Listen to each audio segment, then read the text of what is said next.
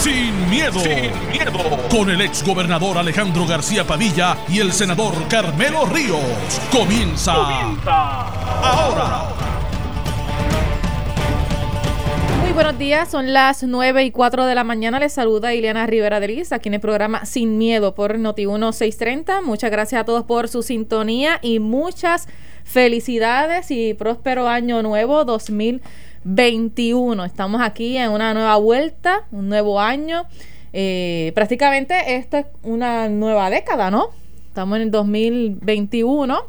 Comenzamos este, este año pues con muchas esperanzas, muchas ilusiones. Eh, tuvimos unos años fuertes, así que esperamos en nombre del Señor que que este nuevo año esté lleno de mucho positivismo, de mucha salud y energía y también así se lo deseo a todos ustedes que fielmente nos sintonizan. Tengo aquí el representante Jesús Manuel Ortiz. Buenos días. Buenos días a ti, Liliana. Buenos días a la gente que nos está escuchando en Noti1 630. Un placer estar aquí esta mañana. Gracias por estar aquí. Feliz año nuevo. Eh, ¿Cómo ha iniciado este proceso en la Cámara de Representantes? Hay varios proyectos por ahí ya circulando, eh, pero ¿cómo se ha dado el, movimiento ya en la legislatura? Pues mira, ha sido, obviamente es mi segundo cuatrenio, así que yo no, tengo ¿verdad? muchísima memoria histórica de cómo sucedía antes, pero en el cuatrenio que yo comencé, que fue en el de 2017, pues si lo comparo con este, ha sido mucho más lento, ha sido mucho más atropellado todo el cambio, ¿verdad? De, de administración por, por, las, por, las, razones verdad de, que, que, todos conocemos que se atrasó bastante la transición. Así que no es hasta hace unos días que cada uno de nosotros tenemos un poquito un poco más de detalle de a dónde nos vamos a localizar, eh, alguna idea de lo que puede ser el presupuesto de la oficina, que ya sabemos que hay una crisis allí con el tema presupuestario, eh, y con incluso el tema de radical medidas, que normalmente ya cuando nosotros juramentamos el día 2 podemos radicar medidas de inmediato, eh, no es hasta hoy que se va a poder comenzar ese ejercicio. Así que ha sido un, proceso atípico, realmente también producto de, de todo este proceso electoral que fue tan y tan complicado. Eh, y tan inestable como, como todo el mundo sabe que, ha sido. El gobernador eh, Pierluisi habló hoy con Normando y mencionó pues algunos unos proyectos y, propuestas que tiene. Entre estos también espera tener reuniones semanales eh, con el liderato de la legislatura, de ambos cuerpos, ¿no? Para poder eh, trabajar y discutir y llegar en consenso en aquellas áreas que, ¿verdad? Pues no lo haya. Eh, ¿Qué vislumbra de lo que podría ser este nuevo cuatrienio? Va a ser un cuatrenio eh, histórico en términos de, que nos va a, va a, obligar a la clase política a hacer las cosas de manera distinta, Y eso a mí me da mucha esperanza eh, y me, me, agrada mucho, especialmente la composición que tiene la Asamblea Legislativa, una composición mucho más eh, amplia, donde hay muchos más sectores representados. y si le añadimos el factor de que el gobierno estatal es de un partido distinto al que domina la Asamblea Legislativa, pues pues vamos a ver un cuaterno que va a requerir mucho diálogo, que va a requerir mucha conversación, donde la cultura esta de la planadora pues ya no puede ser lo que se utilice para poder legislar y aprobar medidas. Eh, y yo creo que así el país no debería Ser no debería ser así, pero la realidad es que ha sido así históricamente. Eh, en este caso yo creo que a pesar de que el Partido Popular tiene una mayoría en la Cámara que le permite aprobar proyectos solos con los legisladores populares, en el Senado es distinto, pero en la Cámara, aunque tenemos esa realidad, yo creo que eh, va a ser meritorio que, se, que nos sentemos a dialogar, a tratar de incluir ideas de todos los sectores y poder llegar a proyectos más de consenso y que haya una discusión más amplia de cada medida. Yo creo que eso es positivo para el país. Yo no le veo, eh, ¿verdad?, un lado negativo a eso si lo manejamos con madurez y si entendemos el mensaje que la gente envió en la elección. ¿Le preocupa que muchas personas este, han sido parte de esa discusión? La integración de otros líderes de otros movimientos, de otros partidos, y que eventualmente no se logre esos consensos, sino que, sea un poco un proceso eh, más difícil, por no decirlo atropellado, porque esperamos que no sea así, pero que, que haya mucha oposición. No me preocupa. Yo creo que cada cual, nosotros tenemos todos que asumir nuestra responsabilidad, Iriana. Y por primera vez vamos a tener cada uno de nosotros un voto que realmente puede tener un efecto en la aprobación o en, el rechazo de una medida. Eh, y, eso va a ponerle una responsabilidad mayor a cada legislador y a cada legisladora. Así que si alguien llega con la intención de obstaculizar, ¿verdad? Por el mero hecho de hacerlo, de simplemente tratar de crear algún caos, pues la responsabilidad va a caer sobre ese legislador o sobre esa legisladora. Así que a mí no me preocupa el hecho de que haya una diversidad tan grande, al contrario, yo lo veo de manera positiva. Eh, es mi estilo. Yo normalmente el estilo de lo que llevo en mi corta carrera eh, política es ese, uno de apertura y, de que aunque tenemos diferencias, pues podemos llegar a, a, entendidos. Así que en ese sentido yo creo que va a ser positivo y confío en que maduremos y demos ese paso que tanto el país quiere de hacer una política de manera diferente. Así que los votos esta vez pudieran ser un poco más decisivos. Claro. Creo que antes que pues, se bajaban en bloque y que creaba una mayoría absoluta. Pero en este caso, pues son votos que requerirían mm, que sean mucho más pensados que sin duda alguna se supone En el Senado, sabes que no, nadie puede aprobar medidas si no tiene votos de otros partidos, pero en la Cámara que sí podríamos hacerlo con un legislador popular que se oponga a un proyecto o que falte ese día, que se enferme, que esté en cuarentena, o se abstenga, lo que o se abstenga pues ya se requieren votos multipartidos para poder aprobar medidas. Así que en ese sentido va a ser un cuatreno muy interesante. Senador Carmelo Ríos, buenos, días. buenos días Jesús Manuel. Alejandro sigue todavía sembrando grama, porque ya cosechó el plátano, así que lo que tiene que estar sembrando es grama. mandamos un saludo. Obviamente me excuso, oye, porque estando en entrada casi de la emisora le dio a alguien con chocal y pues acordonaron de manera flash. Espero que todo esté bien. Eso fue desde esta mañana. Desde ¿Esta mañana? sí. Pues, pues, ahí pues no tendré juego, cogí el bolazo este, y tuve que dar la vuelta. Así que, a ver, aquí estamos. Mira, eh, yo me he puesto a hacer el análisis porque esto a veces se repite. Tuve otras jurisdicciones que le ha pasado lo mismo. Eh, yo creo que los españoles son el clásico en, en, consenso, vueltas y, y conseguir mayoría porque es muy complejo, es mucho más complejo su sistema político. En Puerto Rico hace como 35 años hubo una legislatura, 40 años, una legislatura que se pareció un poquito a lo que tenemos ahora, sin la complicación de tecnología, de participación de los medios, que ciertamente mueven la cosa. Antes era un asunto que te enterabas por el periódico al otro día. Ahora en cuestión de segundos tú sabes lo que está pasando en una votación. Eh, las redes tienen influencia eh, de cómo la noticia corre. Eh, y de todas estas cosas que llamamos gobierno. Habiéndote dicho eso, tampoco es que esto es el panorama más malo del mundo. Hay gente que me dice, ah, vamos para allá, vamos para los leones, hay cinco portavoces y hay este cinco partidos. Y le digo, pues sí, eh, así es esto, eso es un parlamento, eso se, se discute en ideas. Lo que no sabe mucha gente, porque se dejan llevar por la percepción de que allí estamos siempre en batalla. Eso no es así. Lo que pasa es que lo que usted lee y lo que hace noticia es cuando Jesús Manuel este, le dice al otro, no estoy de acuerdo contigo, y, esa es la noticia, porque cuando están de acuerdo, pues el periodista y el pueblo dice que se supone que estén de acuerdo en las cosas buenas. Y eso no es noticia.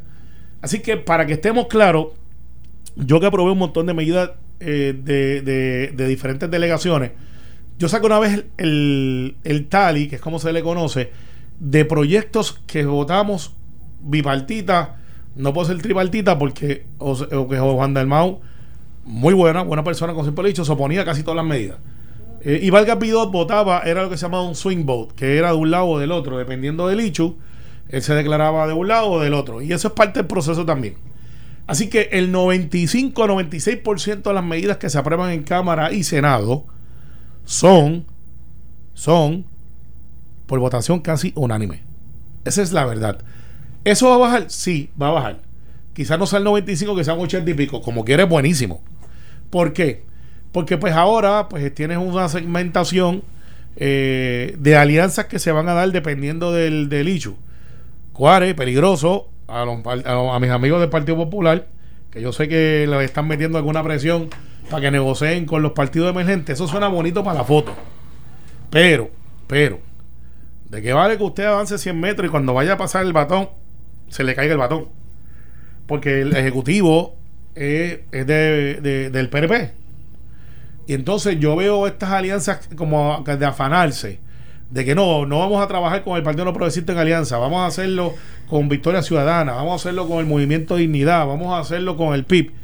Eso puede salir bonito para la foto de ese día. Cuando pase el proceso legislativo, ninguno tiene el poder del veto del gobernador. Me explico la importancia del voto de que entrara Kenneth Riquelme versus Aníbal José Torres es que ahora, aunque se unan todas las minorías y el Partido Popular, por poner el ejemplo del análisis, ninguno puede ir por encima del veto del gobernador. O sea que el veto de Pedro Pierluisi es un veto más fuerte de lo normal. ¿Por qué te lo digo? Porque, por ejemplo, ahora, en este cuatrenio se fue por encima del veto de Ricardo Rosselló en tres ocasiones porque se pusieron de acuerdo y votaron, y votaron de otros partidos, y dos terceras partes y se ven por encima. Hoy en el Senado nadie tiene ese poder del veto, aunque se unan todos en contra de Pedro. O sea, que realmente eso crea un ambiente, no lo digo para amenazas, sino para dialogar y decir, bueno, esta es mi realidad, ¿hasta dónde podemos llegar?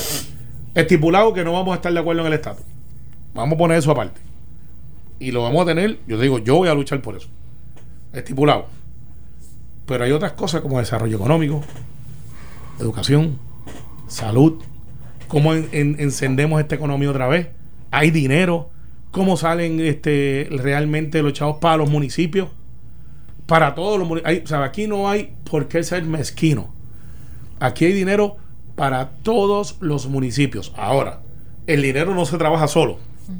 Tiene que haber un plan para las escuelas, que todavía no sé por qué no aprovechamos estos 10 meses para poner las escuelas al día. Eso es un blooper, arreglarlo y tenemos que realmente demostrarle a Puerto Rico que aquí se puede vivir, aquí se puede echar para adelante, que no nos tenemos que ir y que sí van a haber controversias porque pues así se vive en el trópico, pero que tenemos la capacidad de tener un sistema eléctrico nuevo, de poder tener un sistema de salud y todas estas cosas que antes soñábamos pero no teníamos el dinero. Ahora tenemos el dinero. No, yo, yo coincido con Carmelo en que en que el ambiente es propicio para que el diálogo se dé.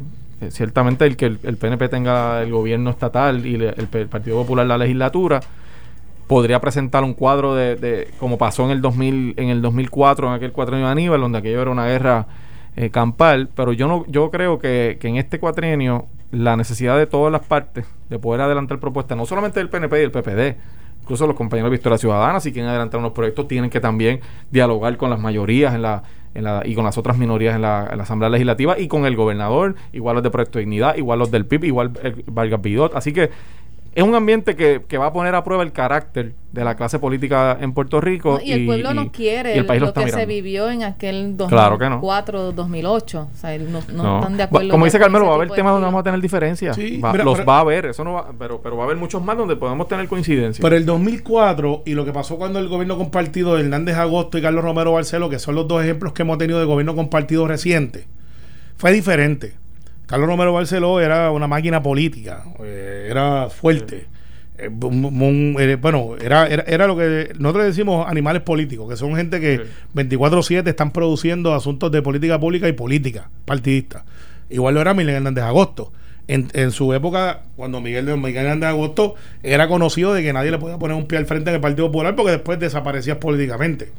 y, y Aníbal es lo mismo, Aníbal era un animal político, estratega, viene de la Cámara y se encontró con un Pedro Rosselló en una elección de 3.000 votos de diferencia, con la, el cuestionamiento de si habían ganado o no habían ganado, un Pedro Rosselló entrando al Senado de Puerto Rico. Eh, o sea, era otro tiempo, era, era una controversia desde el saque, porque nadie se reconocía uno al otro dónde es que estaban parados. Y todos trataban de ganar eh, ciertamente terreno con los diferentes issues.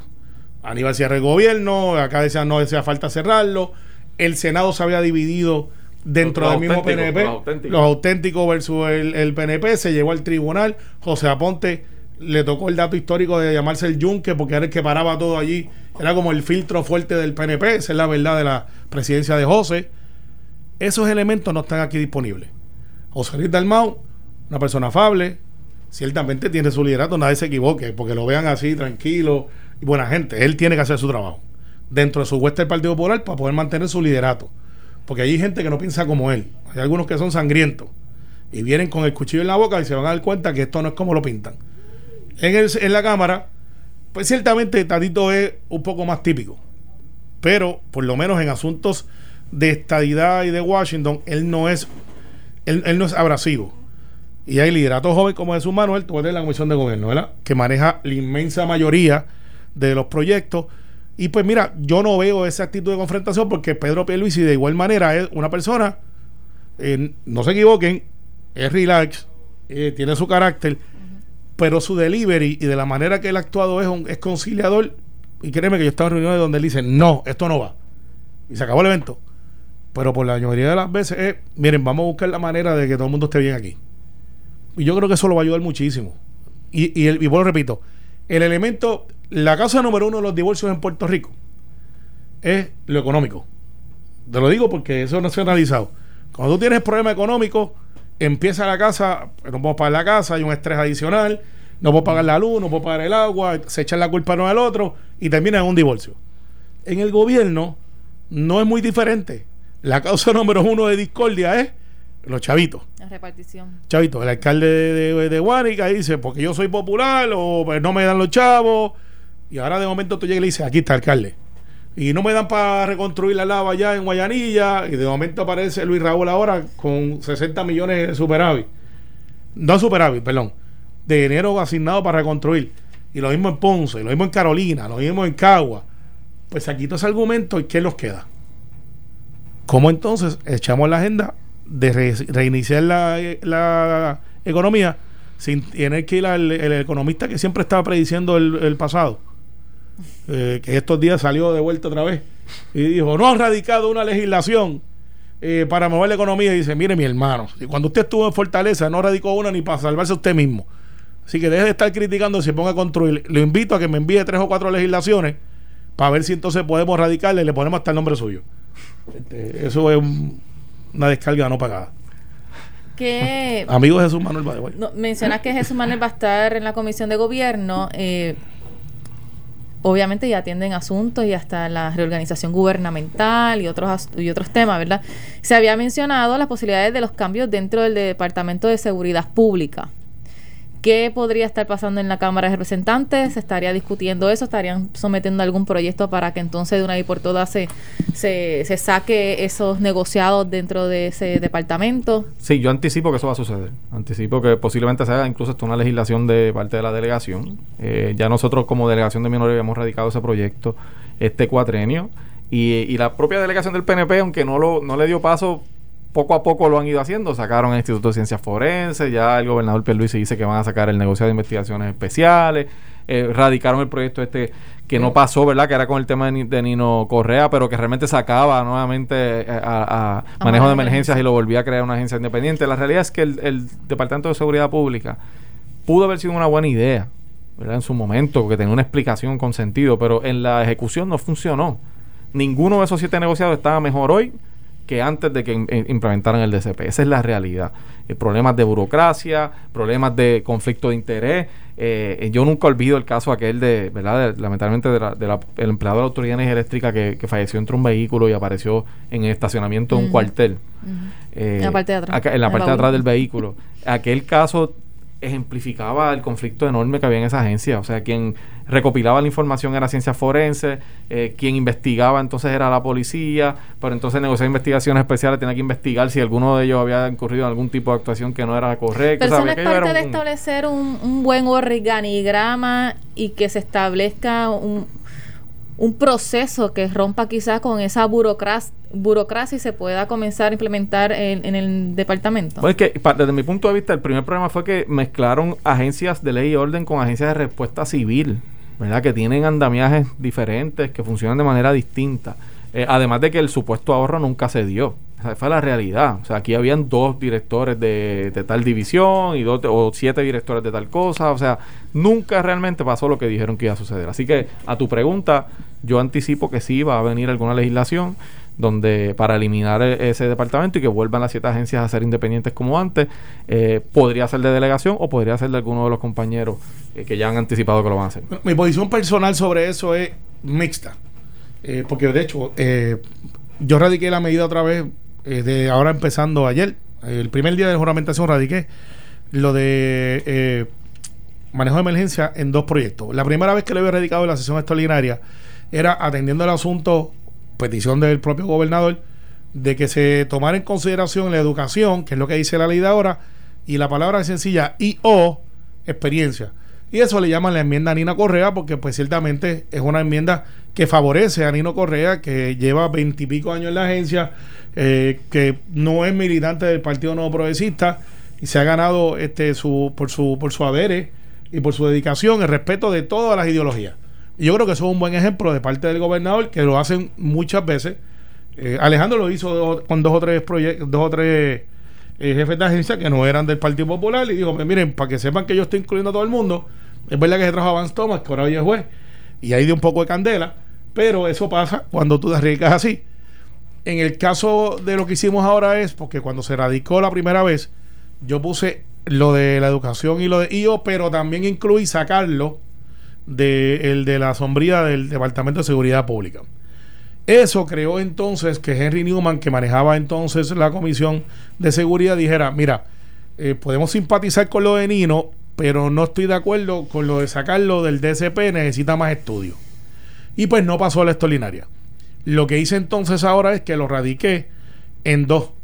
Uno solamente para atender lo de IO Educación, para que el gobernador a su discreción nombre la persona, y entonces puse aparte el sacarlo del DSP porque tiene una eh, tiene unas peculiaridades en mi opinión que debe responder directamente a la oficina del gobernador.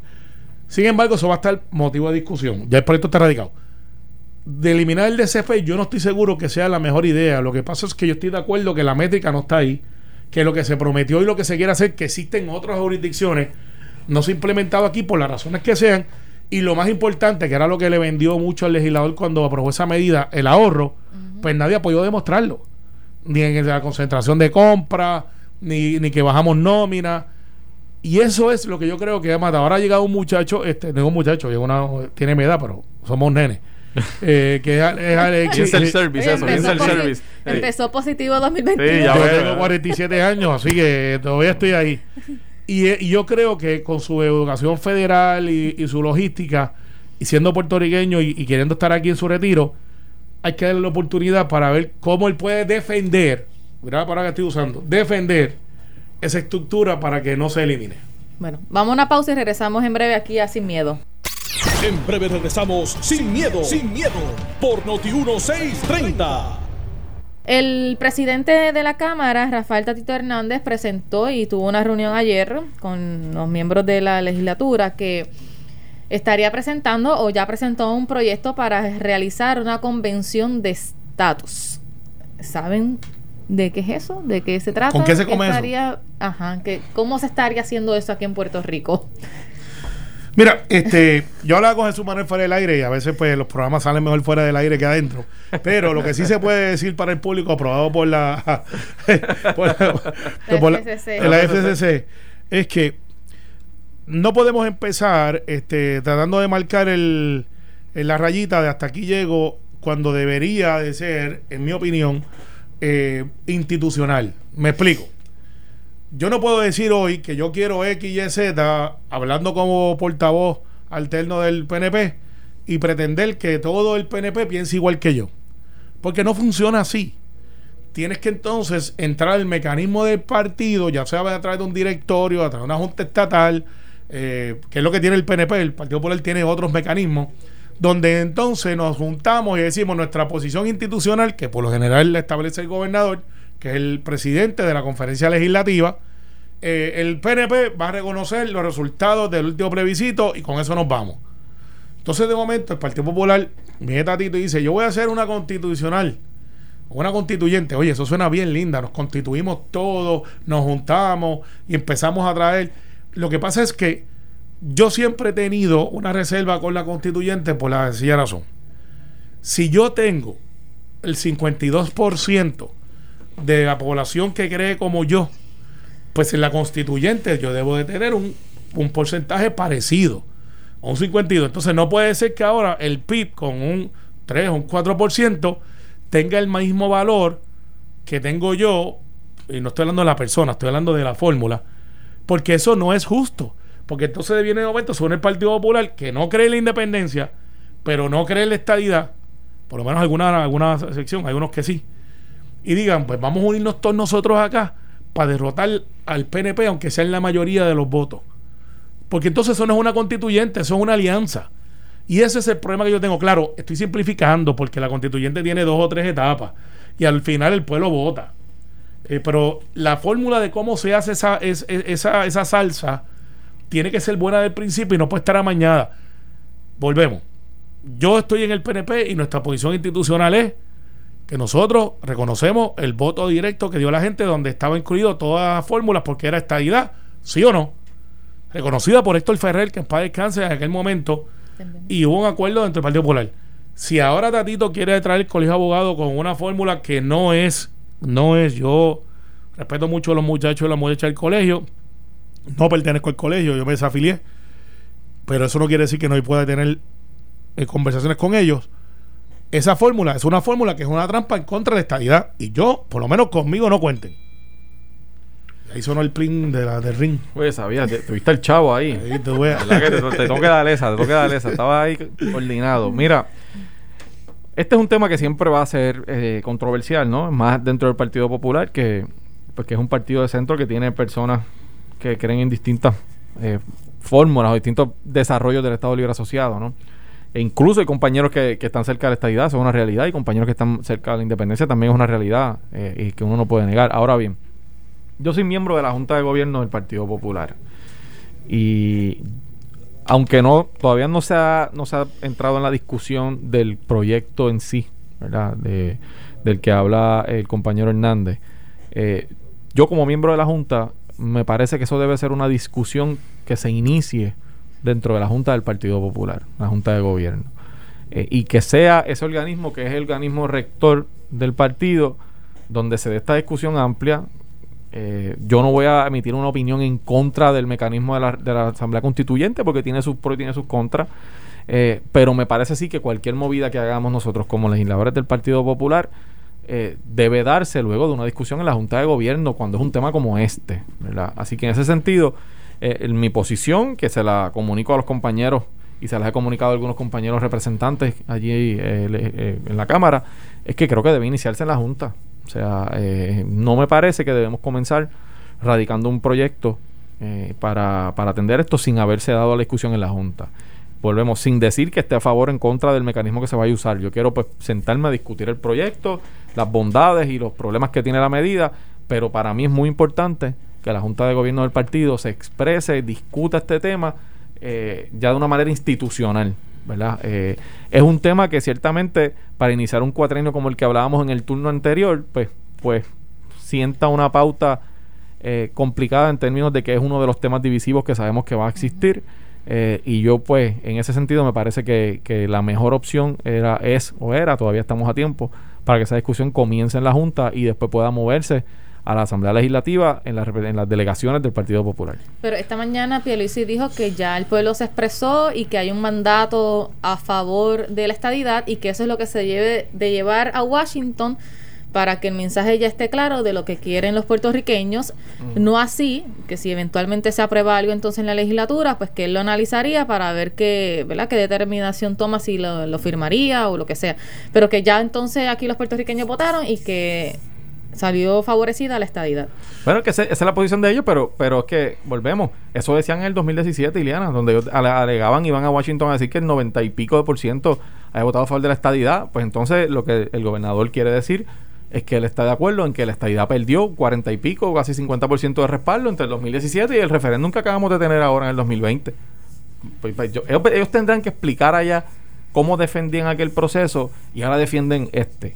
Eh, sin mencionar que ya el Congreso y algunos miembros del, incluso el senador Schumer y otros han expresado que si no hay aquí un consenso no se va a poder adelantar nada. Así que en ese sentido ellos tienen que hacer el trabajo de explicar allí cómo en el 2017 alegaban que tenían 97% y cómo en el 2020 no llegan a 50. En ese sentido eso es un tema del PNP, que, que ha- han sido ellos los que con procesos, me parece a mí, amañados e incorrectos, se han colocado ellos mismos en la circunstancia histórica de tener que defender dos plebiscitos con unos resultados tan abismalmente distintos. Sí, y, y eso, y eso es una observación válida que yo tengo la contestación, porque es válida. Eh, tú le dices, mire, ¿cómo es que ustedes sacaron 90 y pico por ciento en una y ahora sacan 52? Eh, que de hecho, anterior entonces había, se puede plantear que en una se sacó 63, 64 por ciento. Lo que pasa es que en aquel momento hubo un boicot. Esa es la verdad. Un boicot abierto donde todo el mundo dijo, no vamos para allá, esto no vamos a participar. Y pues una cantidad razonable de personas dijeron, pues no voy a participar. Hubo más de 400, 500 mil que votaron que sí. O sea, tampoco fue que votaron 100, 40, 30. De hecho, cuando tú le explicas eso a los congresistas, ellos miran, porque muchos congresistas, como por ejemplo doña Nidia Velázquez, sale electa con menos de un 15% de la capacidad de votos que estaría disponible en su distrito. O sea, Nidia Velázquez no puede reclamar nunca que, que la, que entonces tiene no hubo un... mayoría. Sí, o, o como esta, esta famosa historia de una representante que por no atender el juego ya cogió el primer bolazo de los partidos emergentes, que dice, Pierluisi no me representa porque el treinta y pico por ciento de la, el sesenta y pico por ciento de la gente le votó en contra.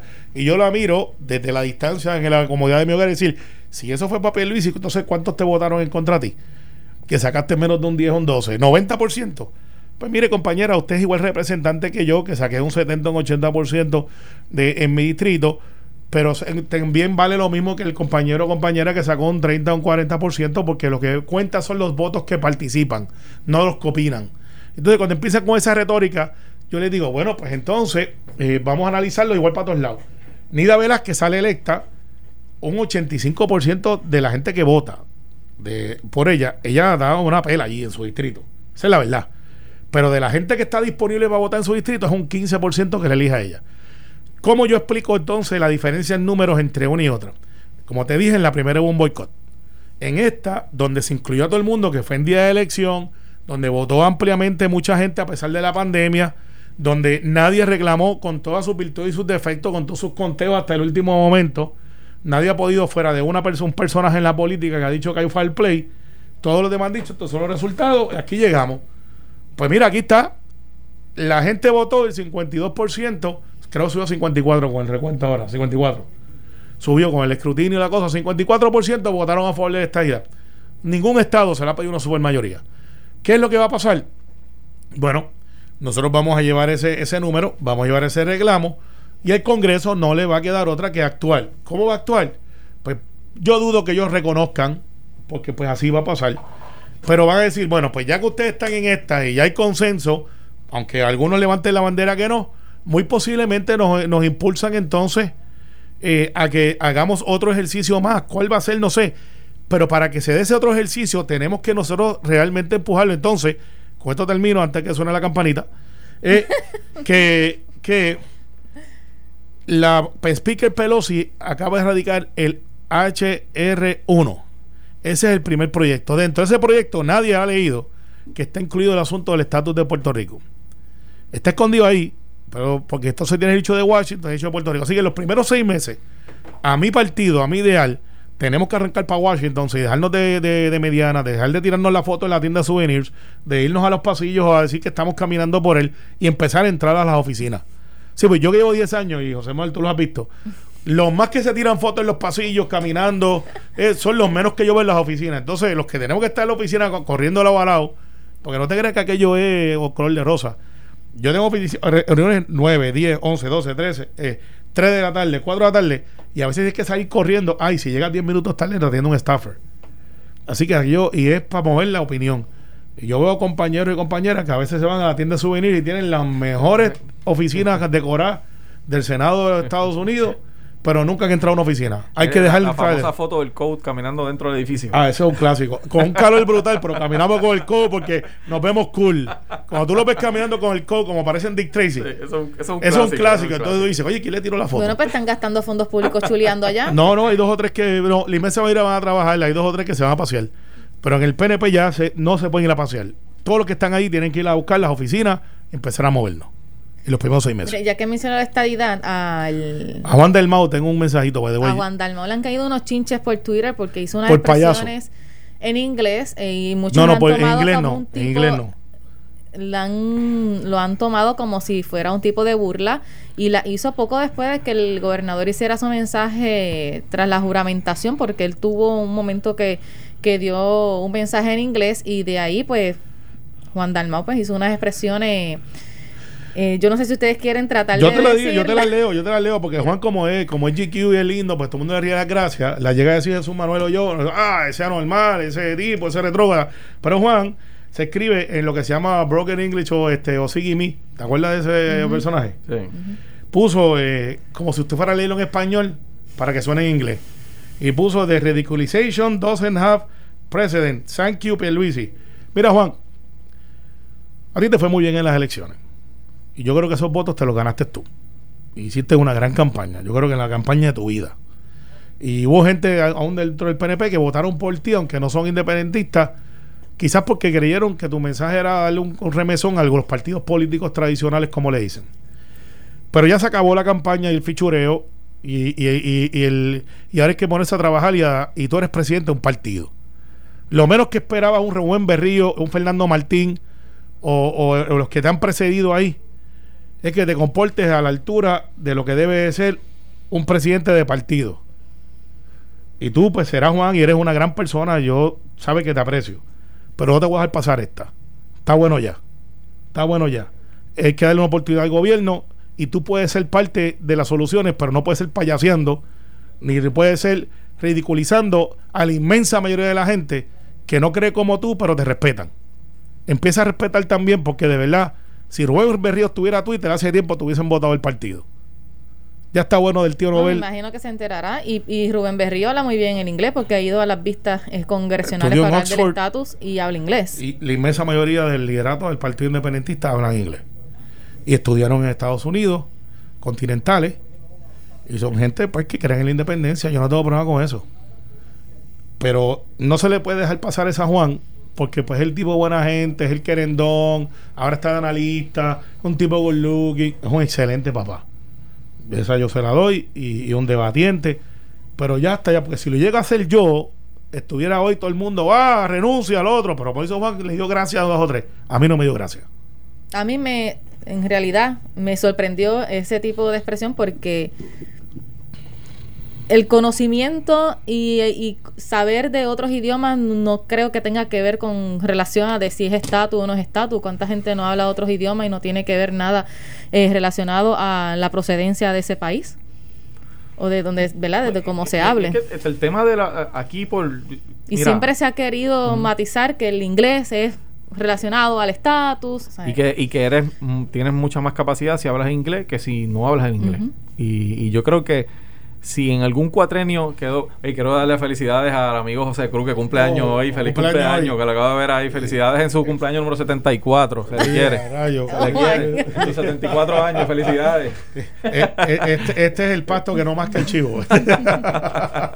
Un abrazo, hermano. Saludos. Este, pues como te decía, si en algún cuatrenio eh, se vivió esta ridiculización de de hablar inglés de alguna manera particular, yo recuerdo fue el cuatrenio de Alejandro. Y yo creo que fue un planteamiento muy injusto eh, este, contra él, que, que, lo, que lo comenzó el PNP y que lo pagó este cuatrenio.